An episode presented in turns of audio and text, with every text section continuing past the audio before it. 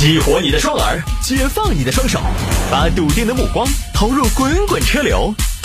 给我一个槽点，我可以吐槽整个地球仪。微言大义，换种方式纵横网络江湖。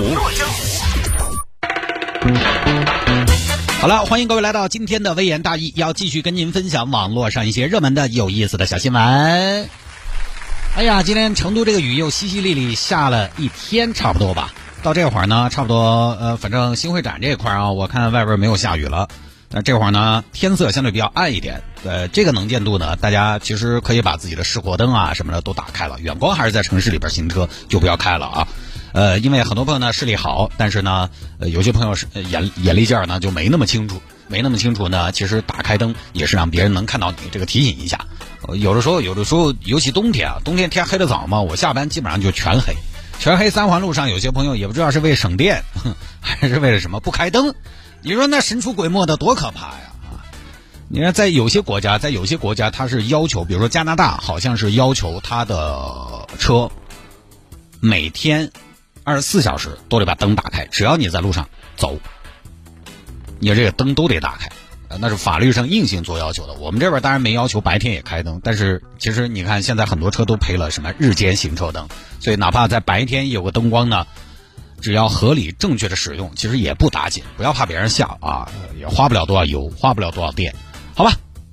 下了节目之后呢，想要跟谢探来进行交流和互动呢，也欢迎您来加我的个人微信号，拼音的谢探，数字的零幺二，拼音的谢探，数字的零幺二。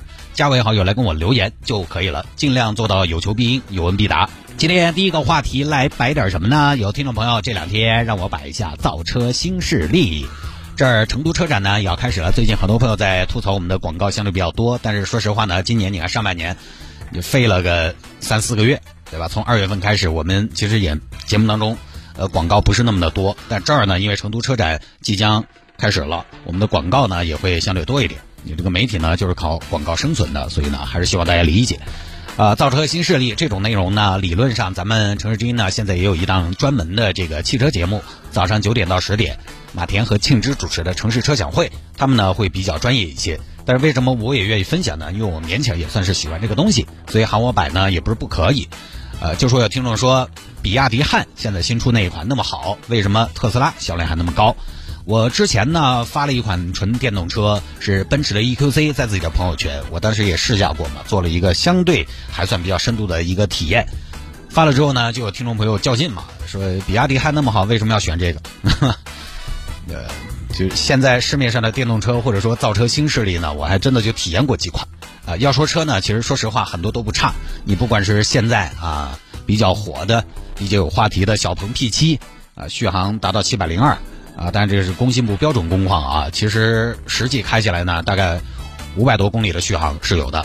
然后包括这个比亚迪汉，还有蔚来，都是造车新势力啊。但是比亚迪，比亚迪呢是一个传统车企，但是比亚迪汉呢是相当于是他们新能源领域的，目前看起来是一款旗舰产品吧，还是挺有话题性的。而且比亚迪的电池技术呢，不说独步天下，现在那个刀片电池呢也是独树一帜，啊，其实呢这个新能源哈，我们要说做工，要说实用性，要说设计，我个人觉得呢，像我刚才说的几款车，起码是呃难分伯仲。但是我们在谈到销量的时候，其实你会发现，坦白说，质量对销量的影响，实用性对销量的影响，性价比对销量的影响有没有关系？有关系，但是未必是主要关系。这个东西我们看传统燃油车市场，我们就大概知道这个市场情况是什么。豪华车领域所谓的一线豪华品牌 BBA 就是比二线豪华品牌卖的贵，但是在贵的情况下，一线豪华品牌就是比二线豪华品牌销量好很多。这个你又怎么说？一线豪华品牌 C 级车落地四十万出头，低配啊，入门版。同级别二线豪华品牌的车型落地有些可以做到三十万出头，十万的差价为什么还是卖不过一线豪华品牌？比如奔驰 E 级，不管大家怎么说啊，说它铝换钢，不管大家怎么说，哎呀，这个 1.5T 的发动机都来了，真是啊，中大级的车型了，1.5T，但人家就是卖的好，就是一线豪华品牌同级别车型的销冠。你说它车，我们比较起来，我们说凯迪拉克 CT6 啊，同级别，你说它又能好到哪儿去？它比 S90 又能好到哪儿去？都是一个级别，车就就一个级别，那就是一个级别的享受。同级别呢，大家有差距，有差异，但是没有那种质的差异。可能在某些方面是要强一些，但是值不值得到十万块钱的差价？那这些差价从哪儿来？就是那个东西，那个东西叫什么呢？叫品牌。主机厂每年花那么多钱搞品牌形象，请代言人搞品牌建设，那是白花钱的嘛？最后不就是体现在竞争力、体现在溢价上的吗？造车新势力也是一样的。你看，我们说经常说造车新势力，我们就说到特斯拉。特斯拉跟比亚迪，比如说不同的，它很重要的一点是什么？就大家发现没有，特斯拉出的第一款走量的车是什么？Model S。那个时候的 Model S 是要七十多万，它的第一款车是所谓的豪车。接下来它推出的是更贵的 Model X。它打板就打在这儿了，大家的感觉是特斯拉是豪华品牌。好，接下来它最后丢了一台 Model 3出来，只要二十多万了。大家买 Model 3就觉得我二十多万，我买的是个豪华品牌。但是反过来，比亚迪推的第一款车是什么？或者说，比亚迪之前的车型主要走量是哪个价位的？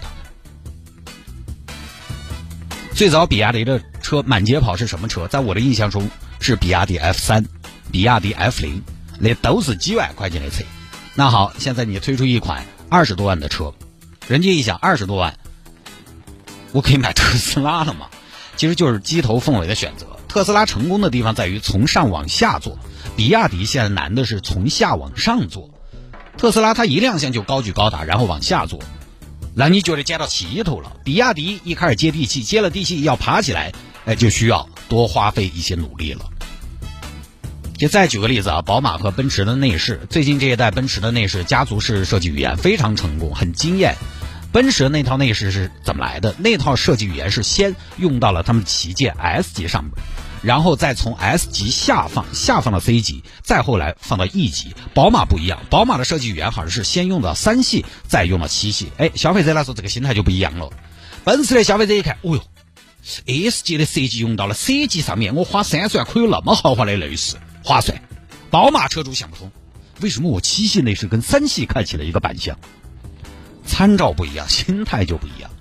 其实你稍微进去坐一下，你也晓得三系的内饰跟七系的内饰设计语言是差不多，但是触感、观感还是有很大的区别。特斯拉一样，买 Model 3的朋友，他的参照是 Model S，七十多万的车我花三十万我也能买了个反正倒差不差啊。如果你去买比亚迪呢，你就觉得人家都花个十来万买比亚迪，我花二十多三十万，哎，这个都我们也不打台面，都是普通老百姓，心中有点梗是正常的。这就是现在很多造车新势力面对的问题。其实你还真不能说大家不支持国产。很多朋友说啊，你不支持国产，但是你说不支持国产，未来卖的还可以吧？口碑也不差嘛，每个月三千多台，有的时候一千多啊。而且未来的车车价比特斯拉还高。特斯拉的 S 和 X 虽然价格高，但是这两款车其实在特斯拉的品牌里边根本不走量。去年特斯拉销量 S 和 X 的销量只有总销量的十分之一，跑量的是啥子？是 Model 3。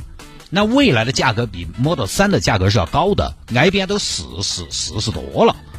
未来也是国产，江淮代工，为什么销量还是可以？就是品牌算是比较打造的比较成功，这是一个很立体的东西。其他啥子不是？我们说未来这个名字好听嘛，对不对？未来，哎，未来，第二 logo 好看嘛？而且未来最开始推出的车型 ES 八，它价格就是将近五十万，它这个坐标定调就搭到这儿了。接下来推出走量车型就会很好走。本来这个牌子他就觉得消费者就觉得它应该是无所谓的，当然不是说你乱定价啊，你随便往高了定就行，品质服务也得跟得上才行。那人家未来确实服务好啊。还有一个问题就在于什么呢？从众的问题。我说过很多次了，从众哈，看起来是没什么个性，没什么想法，但都是老百姓。从众呢是个不动脑壳，但相对来讲比较保险的方法，很简单，大家都选，我选肯定没得拐，要拐嘛，大家一起拐我也想得通，所以有的时候是卖的好的越卖越好，而且当然哈，现在比亚迪汉啊，包括小鹏 P7，其实也才刚刚上，坦白说你也不能说就卖不赢其他的造车新势力，人家销量都还没出来，说不定人家走得很好嘞。我当然不是每款车都开过，其实特斯拉我算是接触过一段时间，仅你要说呢，电动车有的特性它有。它有，但是小鹏也有，比亚迪汉也有，奔驰 EQC 也有，奥迪 e 创也有。你说它加速快呢？我问你，电动车到了那个价位，拉个加速又买？再说隔音，隔音我开哈，即便是去到了 Model X 这个级别，反正同价位燃油车它是没法比的。它的优点是啥子呢？它超级充电桩，它的充电的网络和高级辅助驾驶系统，以及保有量大。保有量大了，从消费者的角度来说，他会觉得什么？他会觉得安全。这个就跟有的时候你去参加一个宴会，这天你跟大家穿的不一样，但是你穿的非常漂亮，但是你就跟大家穿的不一样，格格不入，你你会少点安全感。哎，哎，老谢，你咋今天穿成这个样子？都是 T 恤，你穿个西装过来？买车也有点这种心态，包括说经常逛汽车之家的朋友，你就知道，有的时候市场上弱势一点的品牌，总有不晓得是真车主还是水军啊，天天到强势品牌的论坛上去黑，去洗刷人家。但你很少看到强势品牌的车主或者水军到弱势品牌的论坛去参加争论，这也是它的优点。所以买车其实是个很复杂的考虑，不光是理性。如果是理性的话，那就好嘛，把参数拿出来一比就完了。但是买车消费这个东西，它有的时候是感性的，它不是只是技术和实用性的考量。这个就看大家自己选择。你觉得啊，我就我反正就信那个，我就信一分价钱一分货，我相信小鹏啊。比亚迪汉这些至少从数据上看不得比特斯拉差，但是有些消费者他买电动车他只考虑特斯拉，我们也能理解。说不好听，有些消费者就因为标他就会选特斯拉。你再怎么恨铁不成钢，再说人家有对的不选，要选贵的，那对不起，品牌效应一定是管用的。我们只能去把自己的东西做好，做好东西的同时呢，做好品牌。你不能去说消费者，你为什么不买我这个？为什么不买他那个？你要去买另外一个，都是自己的钱。人家还不是爱买什么买什么，就跟谈恋爱一样。有些人说不出哪里好，却总也替代不了；有些人哪哪都不好，呃，有对吧？有些人哪哪都好，但你不来电，那管什么用？这儿反正车展马上也要来了，大家有兴趣就去挨到看。我觉得现在的车展呢，最大的看点可能也就是新能源、新造车势力。有很多品牌你听都没听过，多去看一下嘛，多试驾嘛，多开一下，感受一下嘛，买自己适合的。就不管大家买什么，买特斯拉也好，比亚迪也好，蔚来也好，小鹏 P7 也好，千言万语汇成一句话：我愿意最重要。在节目一开始的时候，说了一下这个傍晚时分的这个灯光问题，因为夏天呢，有的时候天气变换，有的时候风云突变，突然一下就变黑了，这种，还是大家要不要根据这个时间来决定你要不要开灯，还是要决定根据这个天色来。其中呢，扯到加拿大，加拿大，我当时的表述呢是有一定问题的，有听众朋友在纠正啊。我说加拿大是一天反正都要你开着灯。后来那位听众朋友呢，他应该是在加拿大待过，他又说了，加拿大是二零零二年呢强制所有车都要有这个日间行车灯，就出厂的时候就得有这个这个配置。啊，其实你说说说起来，我觉得现在在城里边开车啊，我觉得像成都夏天，你或者冬天有的时候。天气不是那么的好，你开个示廓灯和近光灯跑没有问题，当然前提是你的灯光合规。有些朋友改个氙气大灯又没有透镜，那个也很恼火。因为现在是什么呢？白天开灯，虽然有些老司机可能会嘲笑别人，但是交规道法没说不能开，没说不能开啊。只要你不开远光，其实没有问题啊，就就就对吧？为了自己的安全，我觉得你可以打开，尤其夏天天有的时候突然一下黑了这种。啊，要根据天色来决定开不开灯，不是根据时间。好了，不多说哈。